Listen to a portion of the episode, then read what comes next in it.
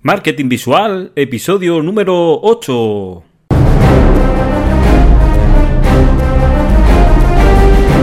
Bienvenido a Marketing Visual, el podcast donde cada semana vemos ideas, tácticas y estrategias para diferenciar tu negocio y conectar con tu cliente de manera más memorable y emocional, con elementos visuales como las imágenes, el vídeo, las ilustraciones, las animaciones, todo aderezado con una pizca de productividad y motivación.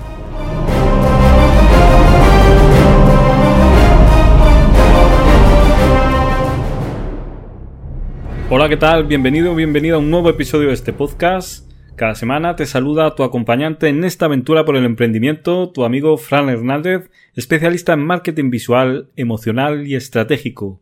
Hoy vamos a hablar de cómo hacer más efectivos y visuales los presupuestos que presentas a tus clientes. Mi propósito es ayudarte a aumentar las probabilidades de aceptación. Pero antes te invito a que entres en mi campamento base en internet franhernandez.com y le eches un vistazo al pack con el que le doy un nuevo aire al logotipo que tienes en la actualidad en tu negocio. Te mereces un logotipo que proyecte una imagen más eficaz, profesional y coherente, que te diferencie y que te ayude en tu marketing online. Te mereces un logotipo del que te sientas muy orgulloso. Vamos con el consejo de productividad de hoy. En un mundo multitarea practica la monotarea, una cosa detrás de otra. Sé que el entorno actual favorece la multitarea, Parece que cuando hacemos varias cosas a la vez somos más efectivos, y esto no es verdad, sobre todo si hablamos de tareas importantes, de aquellas que dejan huella y que te acercan a tus objetivos profesionales y personales. Uno puede estar fregando los platos y pensando en cómo va a solucionar un problema determinado. En una situación así, siempre se te ocurren buenas ideas, ¿verdad? Pero si estás desarrollando una tarea importante, atendiendo una llamada de un cliente y consultando a la vez el Twitter, no vas a hacer nada bien. Determinarse esa tarea clave, el resultado será de baja calidad o directamente mediocre. La solución es hacer una cosa detrás de otra. Como decía mi abuelo, detrás de un vagón va otro. Sabiduría popular y sentido común en estado puro. Y tras esta pincelada de productividad, vamos con el tema de hoy.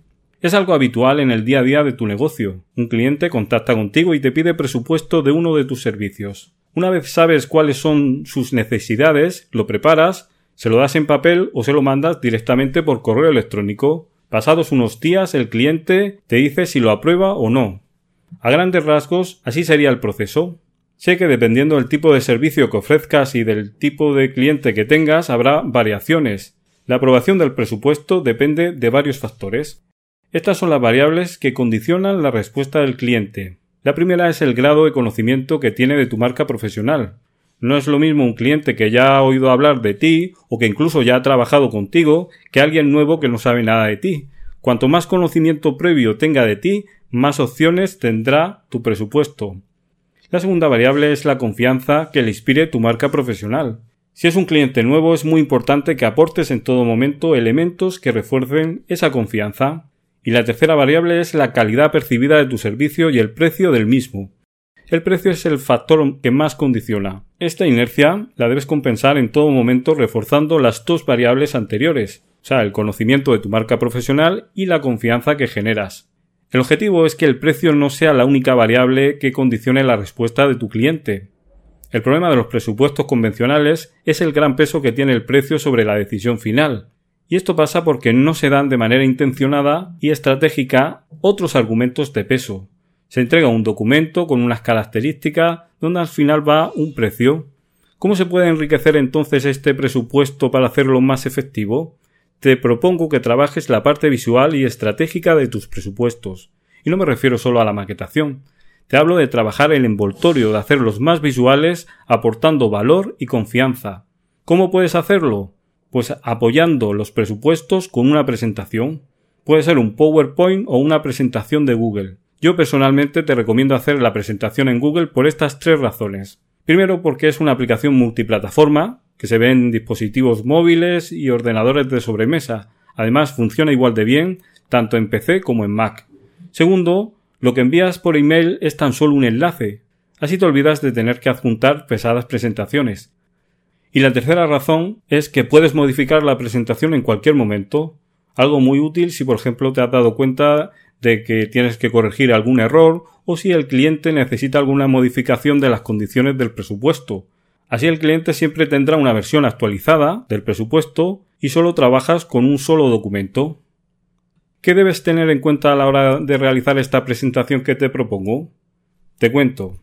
Primero debes hacer una presentación breve de entre 5 y 10 diapositivas. Todo dependerá del precio de tu servicio.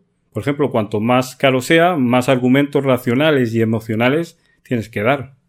Segundo, la presentación debe transmitir los valores de tu marca. Usa los colores, tipografías y logotipo de tu marca. Lo ideal es utilizar una plantilla corporativa para cada presentación de presupuesto que hagas. Así te resultará más rápido de hacer y tus presentaciones siempre serán coherentes con el resto de materiales que componen tu marca profesional. Es una buena forma de transmitir profesionalidad. Otra cosa, usa siempre un tono cercano. Ser profesional no implica parecer una gran corporación fría y distante. Demuestra que conoces bien los problemas de tu cliente, que te preocupas realmente por ellos y que tú eres la solución. Otra cosa, crea una diapositiva para presentarte brevemente como profesional. Muestra tus años de experiencia en el sector, incluye también una foto tuya o de tu equipo, y también puedes incluir algún detalle personal que creas que puede conectar con ese cliente en concreto, algo que tengas en común con esa persona. Introduce en tu presentación elementos que aporten confianza. Por ejemplo, añade un vídeo que se reproduzca desde la propia presentación. En él el cliente habla de cómo tu servicio fue la solución a sus problemas. Si ha salido en algún medio de comunicación, es hora de decírselo también. Destaca a clientes con un perfil similar al cliente al que te diriges. Esto también pues aporta mucha confianza. Otra cuestión. Desarrolla en varias diapositivas las ventajas del servicio que ofreces. Usa imágenes evocadoras que ayuden al cliente a visualizar el resultado del servicio que ofreces. Imágenes que despierten en él la principal emoción que le impulsa. Por ejemplo, si estás ofreciendo un tratamiento dental, un blanqueamiento, ¿te imaginas lo efectivo que sería que le muestres una foto de un antes y un después? Y ya para finalizar, termina la presentación con una diapositiva final que incluya una llamada a la acción. Aquí pides al cliente que se descargue el PDF con el presupuesto desde la propia presentación. Una vez que ya has mostrado y demostrado que tú eres la solución, ahora sí que sí es un buen momento para ver el precio. Antes de terminar vamos con la píldora ilustrada para emprendedores. La píldora de hoy viene con una cita que me encanta. Habla de dos palabras, una que enciende la chispa de tus acciones y otra que asegura que llegamos a buen puerto.